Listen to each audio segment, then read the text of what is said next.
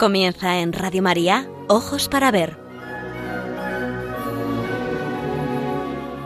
Con la dirección de Andrés Jiménez y Santiago Arellano.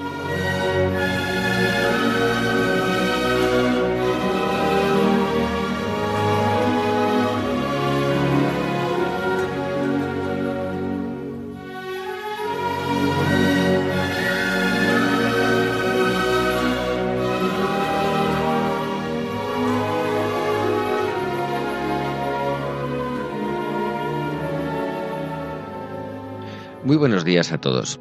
Les saludamos en esta nueva edición de Ojos para Ver, que se emite desde Pamplona para Radio María cada primer y tercer martes de mes.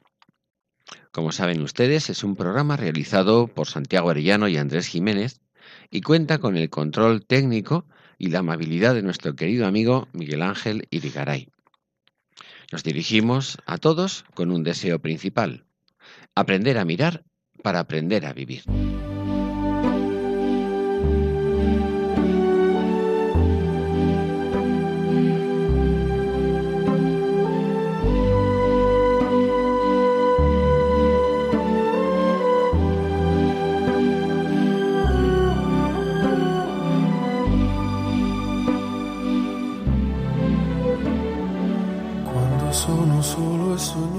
Con qué acierto nuestros mayores asentaron la costumbre de representar en la víspera de todos los santos la inolvidable obra dramática Don Juan Tenorio de José Zorrilla, de cuyo nacimiento se cumplen este año dos siglos. Las festividades que la Iglesia celebra en estos días propician el recuerdo de la vida futura, los santos anónimos y los difuntos. Mes de las ánimas así figuraba en calendarios y almanaques. Un ambiente propicio para que la fantasía de Zorrilla nos conmoviese con la angelical doña Inés, capaz de llevar al cielo al infernal don Juan. Santiago, buenos días. Buenos días. ¿Qué tal estamos en estas Pues festividades de todos los santos? Pues entreverado, diría yo. Por una parte, gozoso de las grandes fiestas que hemos celebrado conmemorando a los santos y a los difuntos.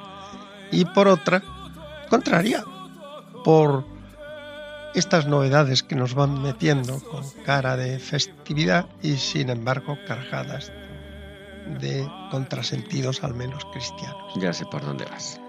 Pues sí, hoy nos venden el horrible mundo de Halloween.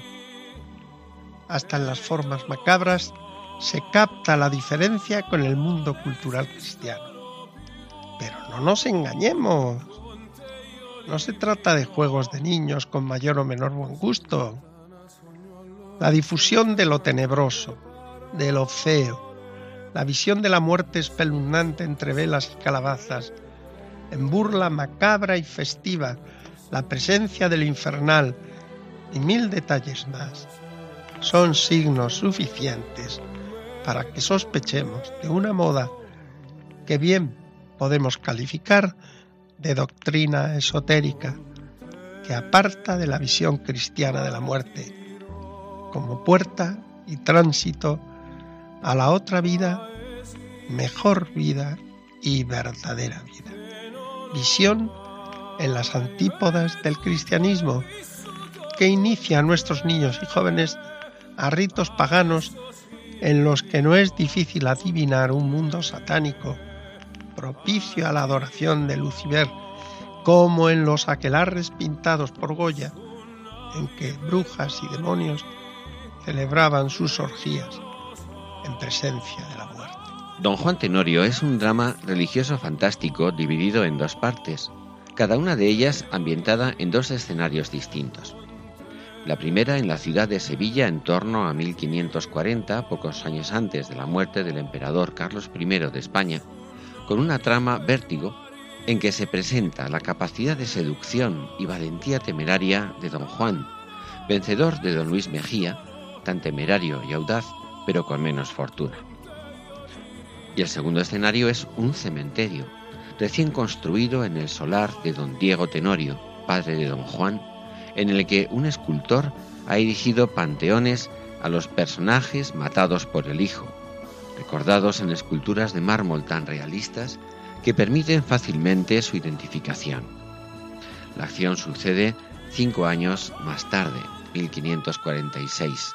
Seguimos en Sevilla en el solar de los Tenorio, donde el palacio señorial se ha transmutado en un camposanto. Esta segunda parte, en que el mundo sobrenatural, el destino de las almas, la justicia de Dios y su misericordia, donde la muerte, la salvación eterna o la condenación se manifiesta ante personajes fantasmagóricos y seres vivos, sustentado en un mundo de leyendas lúgubres de muertos que acuden a convites nocturnos, de almas como la de doña Inés, que espera en la tumba para poder salvar a don Juan o terminar a ambos en los infiernos. Es la duda, es sin duda lo que ha propiciado que se presentara ininterrumpidamente desde 1844, año en que se estrenó, hasta la primera década del siglo XXI. Pues con unos días de retraso nos sumamos nosotros también en homenaje a este clásico del Teatro Nacional con ocasión del segundo centenario del nacimiento de don José Zorrilla.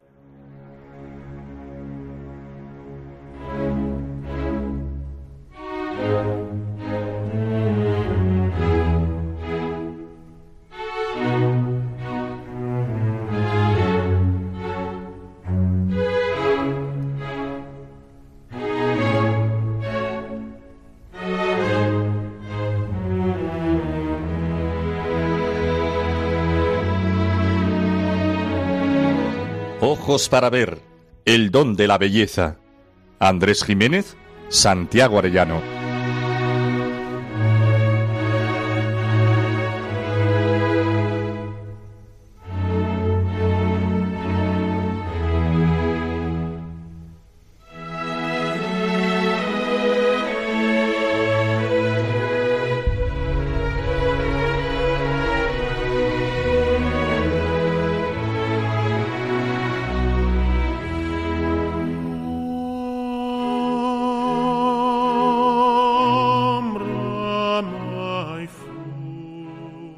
Nos hallamos ante un drama romántico, grandilocuencia, tono exaltado, acciones en vértigo con tal exuberancia de lo teatral que mantienen la atención y admiran al espectador con el peligro de relegar a un segundo plano los hallazgos temáticos que se encuentran en esta obra.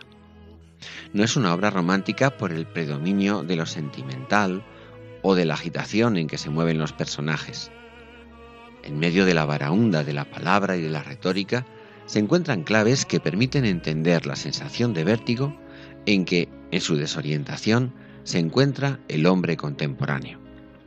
Ahí está la razón profunda del romanticismo del drama. El mito de Don Juan adquiere sentidos nuevos en la obra de Zorrilla. Aunque la fábula puede parecernos exagerada y la acción desmedida, muchas veces he considerado que en don Juan está representado no sólo el mujeriego, sino el hombre moderno y contemporáneo, que se ha constituido en medida de todas las cosas. El bien y el mal pasa a ser lo que como tal se determine. Al don Juan de Tirso de Molina le aguarda la condenación eterna. Zorrilla ha encontrado una respuesta más consoladora. El Dios de la clemencia es el Dios de don Juan Tenorio. Del drama de Zorrilla siempre se destacaron con severidad esos llamativos ripios con que desluce el autor la factura de su obra. Hasta el mismo Zorrilla la tuvo a pesar de su éxito como obra inferior. Sin embargo, son muchos los aciertos dramáticos, escénicos y temáticos que justifican su general admiración. No calaron sus versos en el pueblo. ¿Quién no recuerda el no es verdad, ángel de amor? O yo a los palacios subí, yo a las cabañas bajé, y en todas partes dejé memoria amarga de mí. El don Juan de Zorrilla representa al hombre capaz de transgredir cualquier norma por divina o respetable que sea. La vieja sentencia de Segismundo, atrevámonos a todo, parece guiar la acción de don Juan. Asesinatos, violaciones, juegos de azar para dilapidar las riquezas conseguidas en el menor tiempo posible, vivir en el vértigo y en el frenesí con la única vanidad de que nadie le supere en su infernal carrera de maldades. En el acto primero de la segunda parte, el escultor se admira de la irreverencia y audacia de don Juan y nos lo presenta como un nuevo Hamlet que ya ha perdido su conciencia y hasta su alma. Hace ese hombre es que aun a los muertos se atreve. ¿Qué respeto gastar debe con los que tendió a sus pies? Pero no tiene ni conciencia ni alma ese hombre. Tal vez no. Que al cielo una vez llamó con voces de penitencia y el cielo en trance tan fuerte allí mismo le metió que a dos inocentes dio para salvarse la muerte. monstruo, supremo Dios. Podéis estar convencido de que Dios no lo ha querido.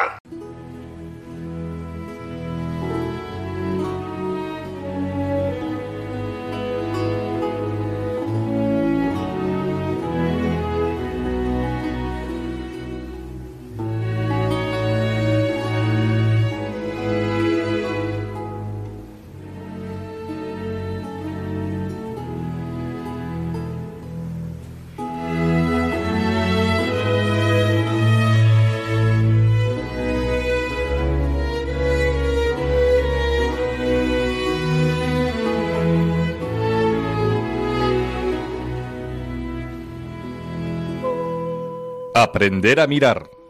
Ojos para ver. Radio María.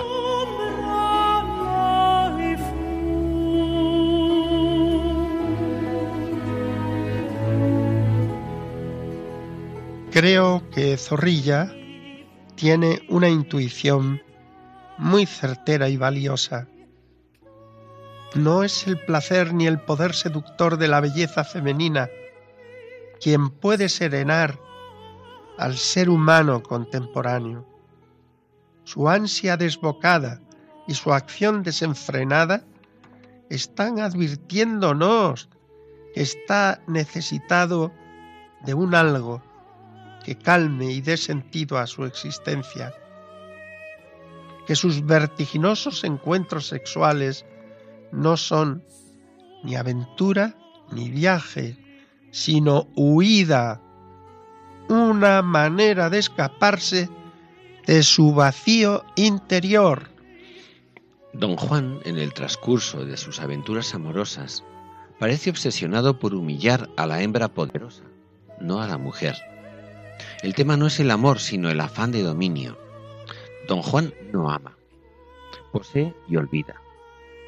Lo dice cuando enuncia con precisión y cinismo el tiempo que necesita para llevar a cabo cada aventura, a la hembra no puede amar don Juan. En realidad la desprecia.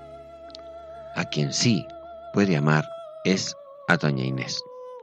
La candorosa, delicada y virtuosa doña Inés.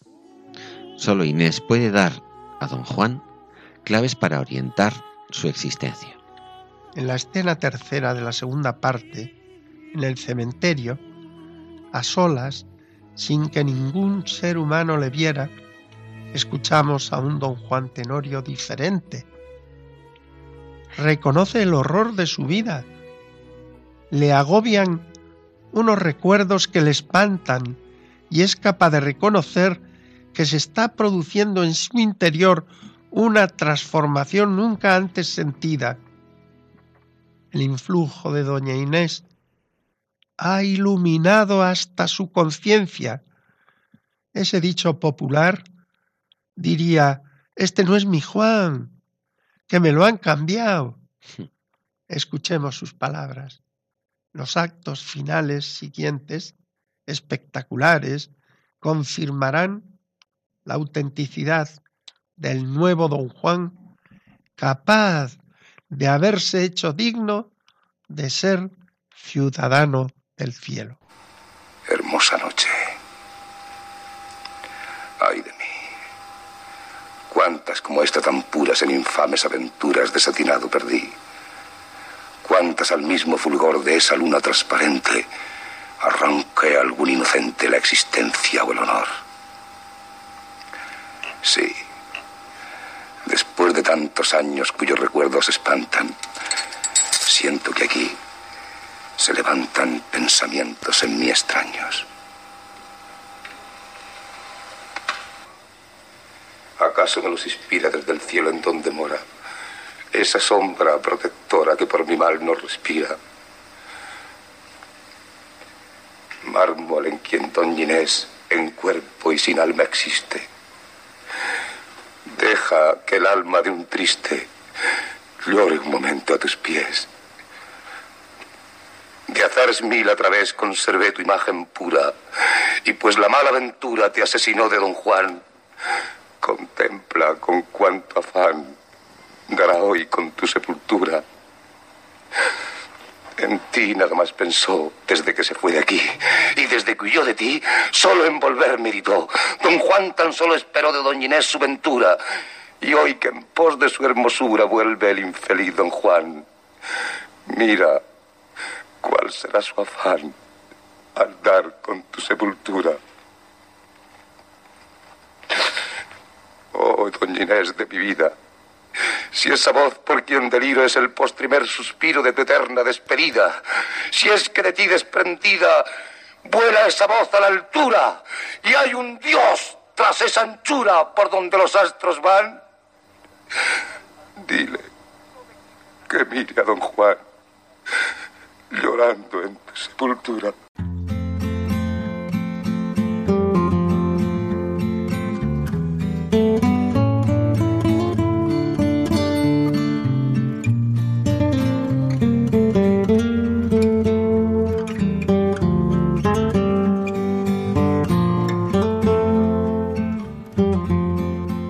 Ojos para ver, momento para la pintura.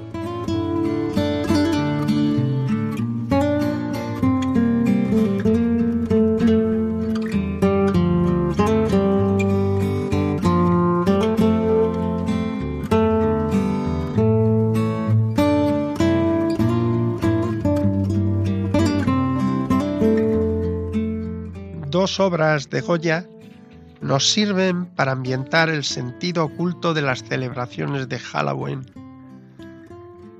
que es una contracción del All Hallows Eve, que no significa otra cosa en español que víspera de todos los santos.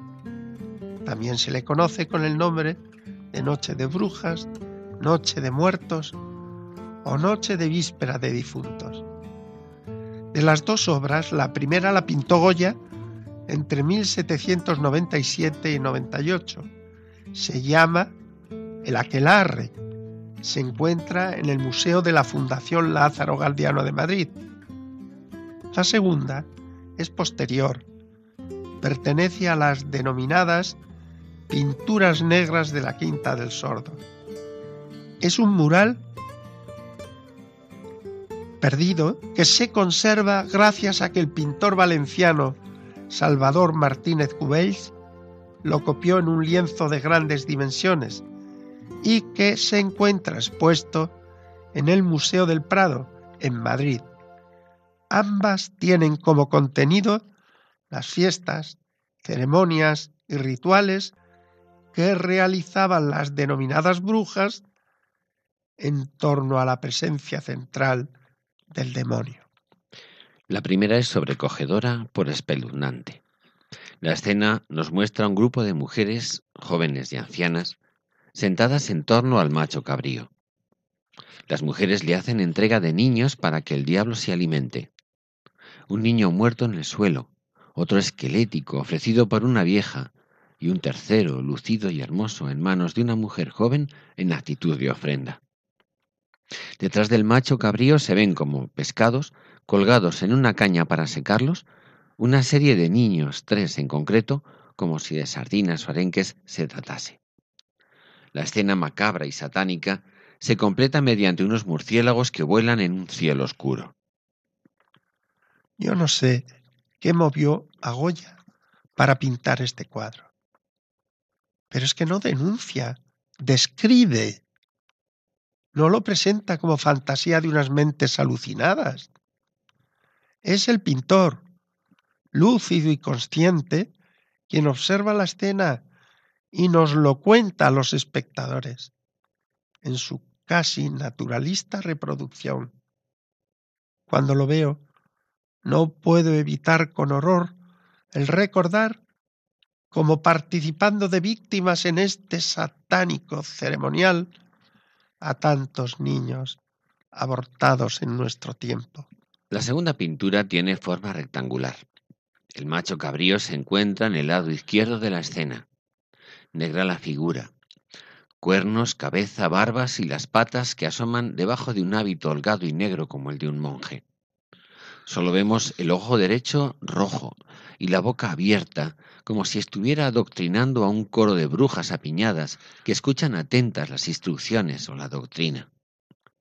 Junto al diablo, una figura vestida de blanco, vestido y mantilla, de espaldas al espectador que mira hacia las brujas. Parece un rito de presentación de una neófita para el ingreso en el cónclave de la nueva candidata. Viendo los rostros de asombro y de incredulidad de las veteranas, rostros grotescos, esperpénticos, repugnantes por su fealdad, me hacen sospechar la catadura moral y el historial alucinante de la que no sin sorna es denominada por algunos estudiosos como la novicia. Hasta las viejas brujas del viejo aquelarre, más deformes aún que en sus rostros en su envilecimiento moral, se escandalizan de lo que el diablo cuenta de la nueva aspirante. Halloween se acerca de hecho en nuestros días a esta estética de muertos, esqueletos, demonios, monstruos y brujas. Dicen que para aprender a reírnos de ellos.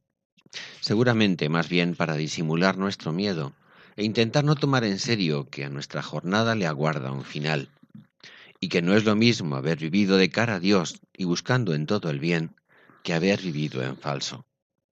Al final no queremos recordar que esta vida no es la vida, con mayúsculas, y que sin embargo la vida eterna, recordemos el para siempre, para siempre, de la niña que fue Santa Teresa, nos la jugamos en esta.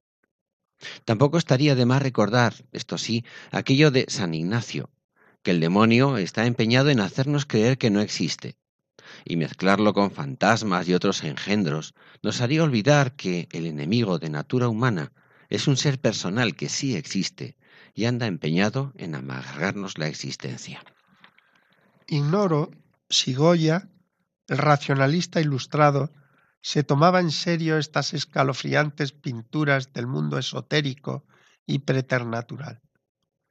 No entramos en sutiles matizaciones. Pero diré como los italianos, se non è vero, è ben trovato. O como me diría un amigo gallego, yo no creo en las meigas, pero a ver las ailas.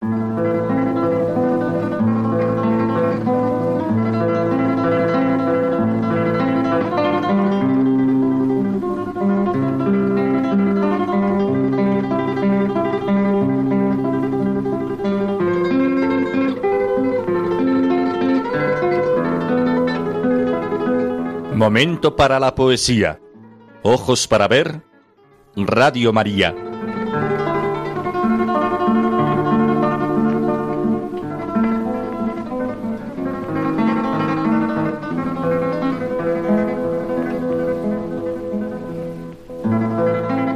Se ha dicho con acierto que el personaje de Don Juan solo podía crearse en una nación católica. Don Juan aparece en escena haciendo añicos la sólida tradición de sus mayores. Es conmovedor el dolor del padre al conocer en la famosa escena de la taberna del Laurel las perversiones del hijo. El honor que es patrimonio del alma, vilipendiado. Nada le detiene a don Juan. Cuanto más riesgo ofrezca la aventura y mayor la injuria producida, con más audacia acometerá la acción. El fin justifica los medios. Pero mientras vivimos, por desorientados y perdidos que nos encontremos, nunca es imposible ni el retorno ni el perdón. Dios misericordioso sale al encuentro del pecador como el padre de la parábola, visible en el drama en el amor de doña Inés. Don Diego no perdona a su hijo, pero Dios sí perdona a su hijo, don Juan. Don Juan se salva al pie de la sepultura. Si Tirso de Molina condena al infierno al burlador de Sevilla, por confiado, por considerar que las amenazas del juicio final estaban lejos, ¿cuán largo me lo fiáis? Zorrilla salva don Juan, porque en el amor a doña Inés ha descubierto el sentido verdadero de la vida y del amor. Ha reconocido sus locuras y se ha arrepentido. Sabe que noches tan plácidas como la que en ese momento está viviendo han sido ocasión para perpetrar infames aventuras. Y es precisamente en ese momento cuando siento en mí se levantan pensamientos en mí extraños, como hemos oído antes, y tan extraños. Don Juan por primera vez se arrepiente no por estar al pie de la sepultura, sino porque doña Inés ha transformado las claves de su conciencia. La sepultura no es terror, sino encuentro con doña Inés. La teatralidad del encuentro con doña Inés y la espectacular escena final del convidado y la lucha entre el infierno merecido y el cielo ganado por doña Inés no pueden hacernos olvidar el núcleo del mensaje dirigido a doña Inés. Dios te crió por mi bien, por ti pensé en la virtud, adoré su excelsitud y anhelé su santo Edén. Pocos de nuestra generación, y aún más jóvenes, ignoran la escena del sofá. No es verdad, ángel de amor, que en esta apartada orilla más pura la luna brilla y se respira mejor o la respuesta apasionada de doña Inés. Don Juan, don Juan, yo lo imploro de tu hidalga compasión, o arráncame el corazón, o ámame porque te adoro. Por conmovedora que resulte la escena, y sobre todo, como reto para el éxito de los actores, encuentro más sorprendente el cambio inesperado que está viviendo don Juan sorprendente y humanamente increíble. Como nos lo demostrarán poco después, don Gonzalo y don Luis Mejías al verlo suplicante y arrodillado ante ellos. ¿Cómo lo vamos a creer? Si no hace una hora que has seducido a doña Ana. Y sin embargo, el cambio es verdadero. El seductor ha quedado seducido, no por el atractivo corporal, sino por el encuentro con una mujer bella, como dicen en el pueblo, bella por dentro y por fuera. Ante esa belleza interior, el don Juan posesivo se ha quedado prendido en la auténtica y plena personalidad de una realidad nueva, desconocida para él. La belleza de la virtud. Gran lección. Más humanamente hermoso y esperanzador que la escena emocionada anterior. Es esta confesión del nuevo don Juan. Alma mía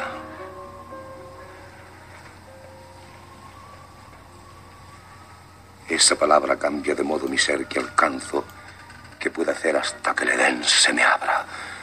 No es Satanás, doña Inés, quien pone este amor en mí. Es Dios que quiso por ti ganarme para él, quizá. No. El amor que hoy se atesora en mi corazón mortal no es ese amor terrenal como el que sentí hasta ahora. No es esa chispa fugaz que cualquier ráfaga apaga. Es incendio que se traga cuanto ve, inmenso, voraz. Desecha pues tu inquietud, bellísima doña Inés, porque me siento a tus pies capaz aún de la virtud. Sí, iré mi orgullo a postrar ante el buen comendador y o habrá de darme tu amor o me tendrá que matar.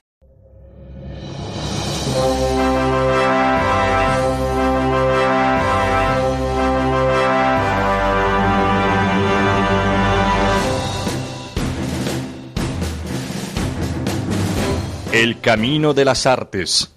Ojos para ver.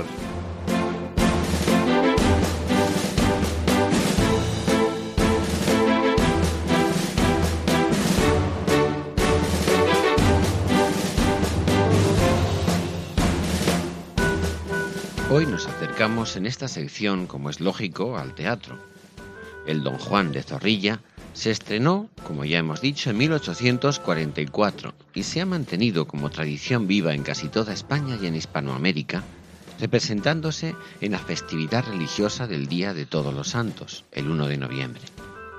Durante largas épocas, la tradición de ese día era ir a la misa de difuntos acudir al cementerio a rezar y llevar flores a los familiares allí enterrados, y luego ir a ver el Don Juan, acompañando todo con los sabrosos huesos de santo y los buñuelos de viento, dulces típicos de esta fecha.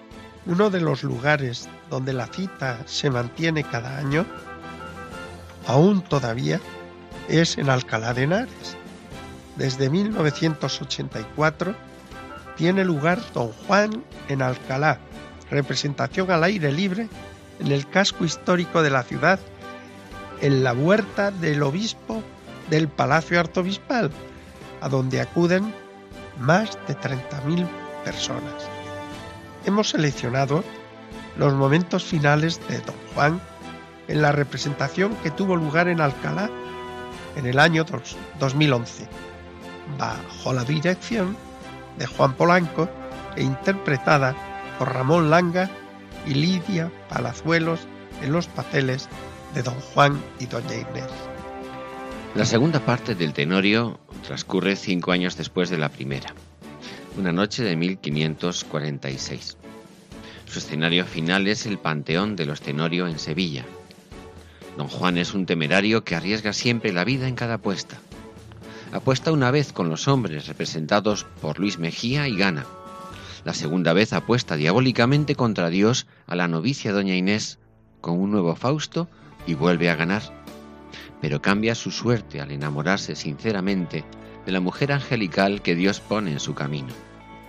Y en la tercera vez, a la que asistimos ahora, se juega su salvación y pierde, afortunadamente para él, porque el amor limpio de doña Inés interviene como fuerza redentora. Don Juan se salva por este amor puro y fiel, arrepintiéndose en el último minuto de su vida. Don Juan reflexiona sobre su vida ante la tumba de Doña Inés y en un momento dado el alma de la mujer amada se dirige a él para advertirle de que Dios ha unido los destinos de los dos más allá de la muerte y que se salvarán o se perderán juntos para toda la eternidad. Le anuncia además que va a morir esa noche. No sabe don Juan si ha sido delirio o realidad lo que ha presenciado. Todavía aturdido, aunque desafiante, invita a cenar a su casa esa noche a la estatua y fantasma de don Gonzalo, el comendador de Calatrava y padre de doña Inés, al que asesinó. Dios permite el espíritu del comendador acuda a la invitación para recordar a don Juan que después de la terrenal hay una vida eterna y que puede condenarse o si se arrepiente salvarse. En ese momento tocan las campanas a muerto y el burlador ve pasar un entierro que es el suyo porque acaba de morir en duelo con su amigo Centellas a la misma puerta de su casa. El comendador le tiende la mano para llevarlo al infierno, pero en el último instante, don Juan confiesa que cree en Dios y en su misericordia, y pide perdón, tendiendo su mano al cielo. El espíritu de doña Inés aparece entonces asegurándole el perdón divino. El amor y la clemencia se muestran más poderosos que la muerte y el pecado. Con que hay otra vida más y otro mundo que el de aquí. Con que es verdad, hay de mí lo que no creí jamás. ¿Y ese reloj? Es la medida de tu tiempo. ¿Expira ya? En cada grano se va un instante de tu vida. ¿Y esos me quedan nomás? Sí. Injusto Dios. Don Juan, un punto de contrición da un alma a la salvación. Y ese punto aún te lo da.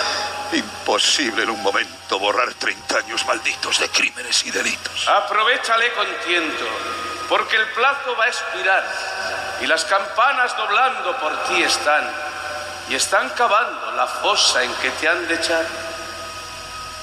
¿Con que por mí doblan? Sí. ¿Y esos cantos funerales? Los salmos penitenciales que están cantando por ti. ¿Y aquel entierro qué pasa? Es el tuyo. Muerto yo. Ah. Por doquiera que fui la razón, atropellé la virtud, escarnecí a la justicia, burlé. Y emponzoñé cuanto vi. Yo a las cabañas bajé. Yo a los palacios subí, yo los claustros escalé y pues tal mi vida fue, ya no hay perdón para mí. Ahora, don Juan, pues desperdicias también el instante que te dan conmigo al infierno, ve. ¡Aparta! ¡Aparta, piedra fingida! ¡Suelta, suéltame la mano! Que aún queda el último grano en el reloj de mi vida. ¡Suéltala! ¡Ya es tarde! No, heme ya aquí. Don Juan, mi mano asegura esa mano que a la altura tendió tu contrito afán. Y Dios perdona a don Juan al pie de mi sepultura. Inés de mi corazón. Yo mi alma he dado por ti y Dios te otorga por mí tu dudosa salvación. Y solo en vida más pura los justos comprenderán que el amor salvó a don Juan al pie de la sepultura. Dios clemente, gloria a ti. Mañana los sevillanos aterrará el creer que a manos de mis víctimas caí. Mas es justo que de aquí al universo notorio, que pues me abre el purgatorio un punto de penitencia, es el Dios de la clemencia, el Dios de don Juan Tenorio.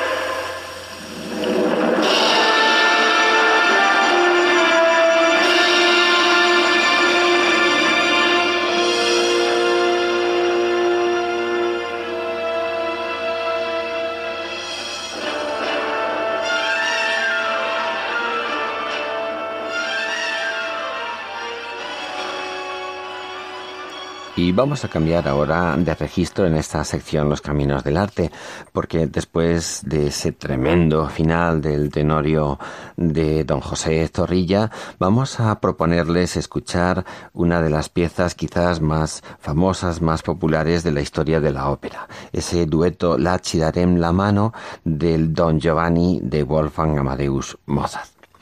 Se trata de un dueto, de un dúo en el que se pueden apreciar las artes de seducción que don Giovanni emplea con Cerlina, la criada a la que quiere conquistar, que está a punto de contraer matrimonio con su prometido Maseto, un sencillo campesino. Al principio del dueto escuchamos una música propia de la clase noble, un minué, que es lo que don Giovanni necesita para conquistar a una campesina que ya se cree elevada a la condición de noble al verse tratada con tanta delicadeza. Duda, lucha en su interior, le da pena de su prometido Maseto, pero al final cede a las pretensiones de don Giovanni y cuando llega el andiam, el vayamos, la música, deja de ser ese minué para convertirse en esa música más popular, saltarina, propia de la gente sencilla. Cuando don Giovanni está a punto de seducir a la muchacha, parece como es sabido doña Elvira para salvar a la incauta muchacha de las pretensiones, de las aspiraciones de don Giovanni. La versión de este La Chidarem la mano que vamos a escuchar estará en las voces de Plácido Domingo y Aida Garifulina.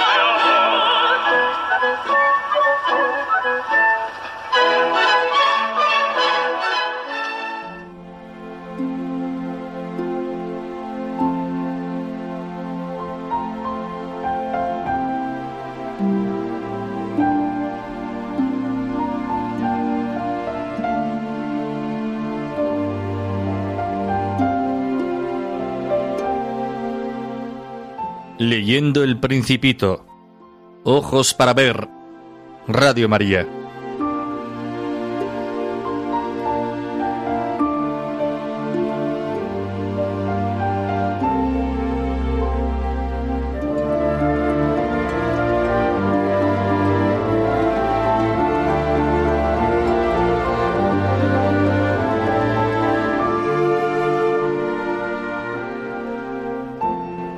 Quien ha comprendido el valor del tiempo que se entrega para el bien de aquellos a quienes se ama, descubre que el tiempo es vida. Y quien dedica, quien da su tiempo a otro por amor, ama. Y entonces este amor da sentido a todas las cosas. Si me domesticas, mi vida se llenará de sol, le había dicho el zorro al principito. El tiempo que perdiste por tu rosa hace que ella sea tan importante.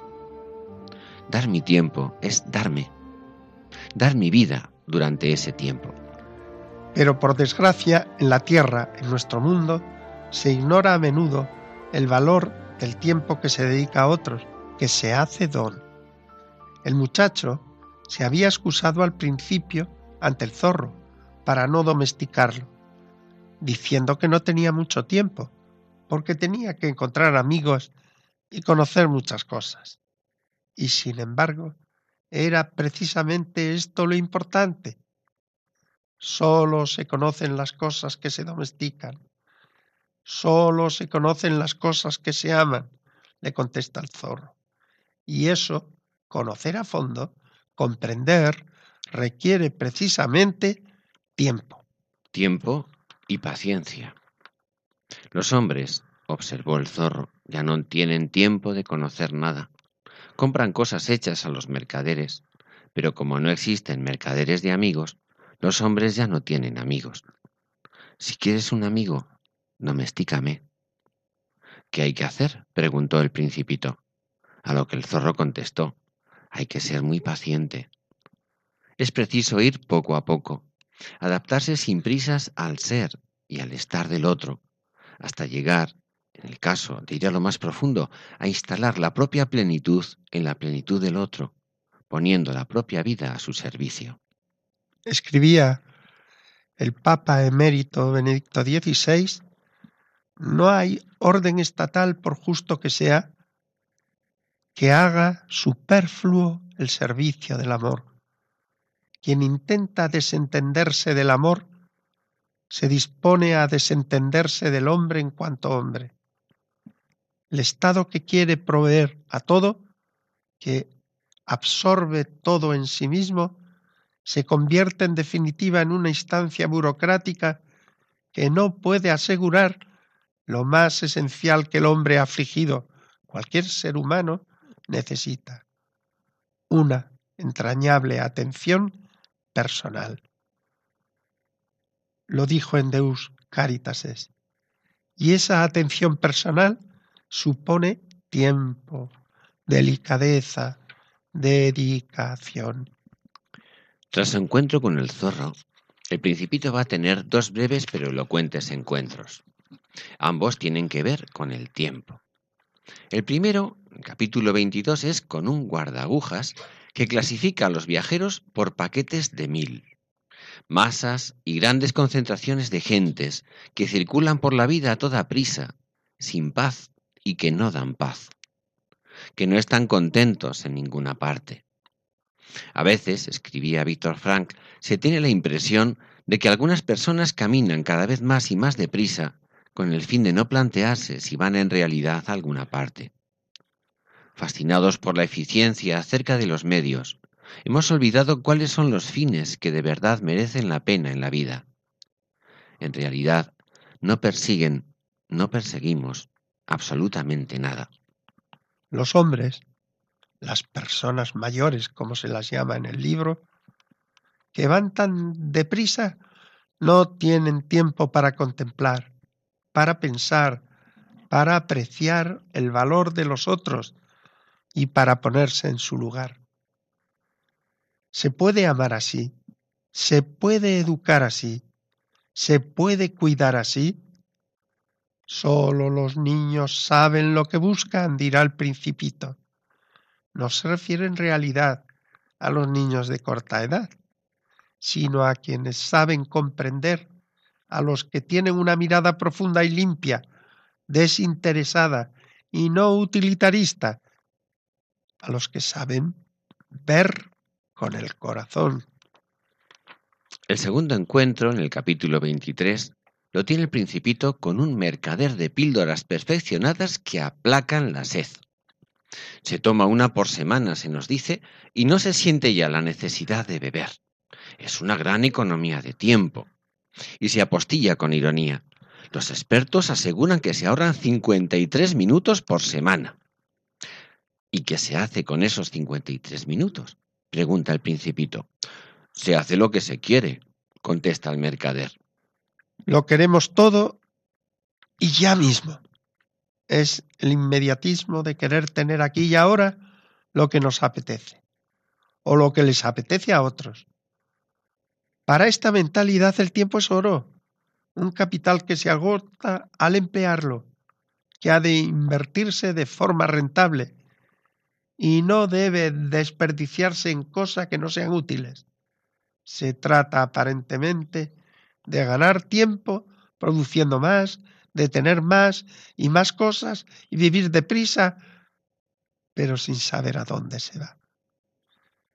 Y esta es precisamente la definición del sin sentido, de una vida absurda, sin metas, sin ideales, sin nadie para quien vivir.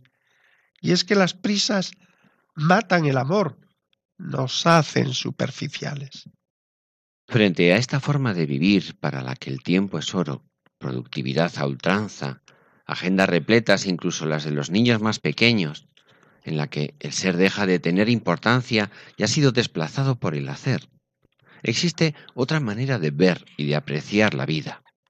Se trata de descubrir el tesoro que existe en cada instante, el único real por otra parte, aunque efímero. Saber viene etimológicamente de saborear, de pararse a apreciar el sabor, la belleza y la singularidad de cada cosa y de cada persona, de dedicarle atención, de dejarla ser lo que es y captar su trascendencia como una nota necesaria y única en la gran sinfonía de la creación. Yo, se dijo el principito, ante los argumentos del comerciante, si tuviera 53 minutos para gastar, caminaría muy suavemente hacia una fuente. Se trata, en fin, de caer en la cuenta, como el principito había descubierto gracias a su amistad con el zorro, de que el tiempo es vida, donación de sí, ocasión de obrar amando. Es una forma de darse sin perderse y una fuente de valor. El tiempo que perdiste por tu flor es lo que la hace importante. Este tiempo, que es vida consciente y convertida en don, no tiene precio sino valor. El amor que da valor a todas las cosas también redime el tiempo. Santa Teresa de Calcuta decía que el valor de nuestras acciones no está en su cantidad, su magnitud o su espectacularidad, sino en el amor que ponemos al realizarlas. Pero el amor no sabe de prisas. Lo que busca es permanecer.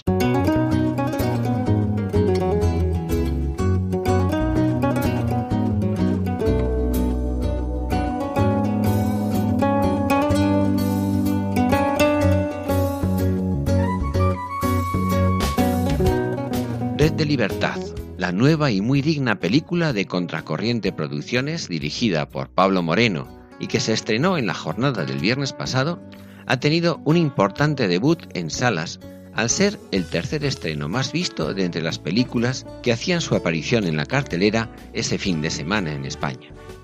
Lo ha hecho nada más que con 70 copias que se han proyectado en distintos lugares de la geografía de nuestro país. Asunta Serna, la protagonista, se mete con gran acierto e intensidad en la piel de Elena Stuller, una hija de la caridad que desarrolló parte de su labor en la Francia de los inicios de la Segunda Guerra Mundial, salvando la vida de miles de refugiados franceses al evitar que cayesen presos en manos nazis. Entre las personas a las que ayudó estuvieron realmente el presidente francés François Mitterrand o el, o el general Giraud. La película Red de Libertad en las carteleras de, de Contracorriente Producciones es dirigida por Pablo Moreno. Si tienen ocasión, no se la pierdan.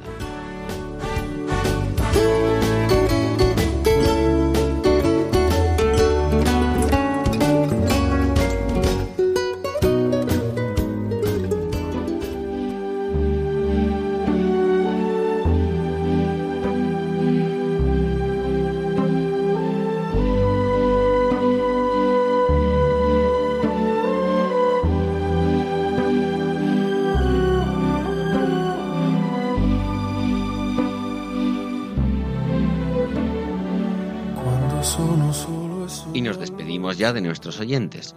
Esperamos que el programa haya sido de su agrado y le recordamos que el contenido del mismo, tanto en su formato gráfico como sonoro, puede encontrarse en la dirección electrónica www.labellezaquesalva.es. Así que muy buenas tardes y que tengan todos un hermoso día.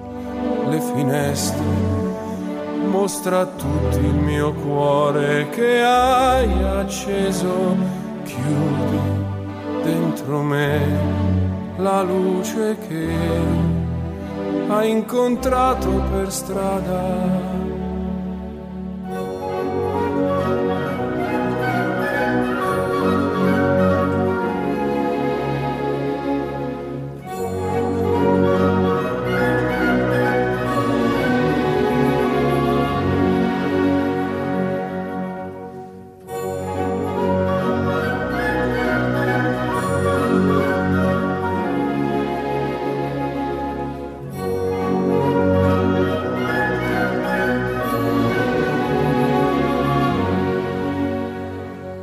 Finaliza en Radio María, Ojos para Ver.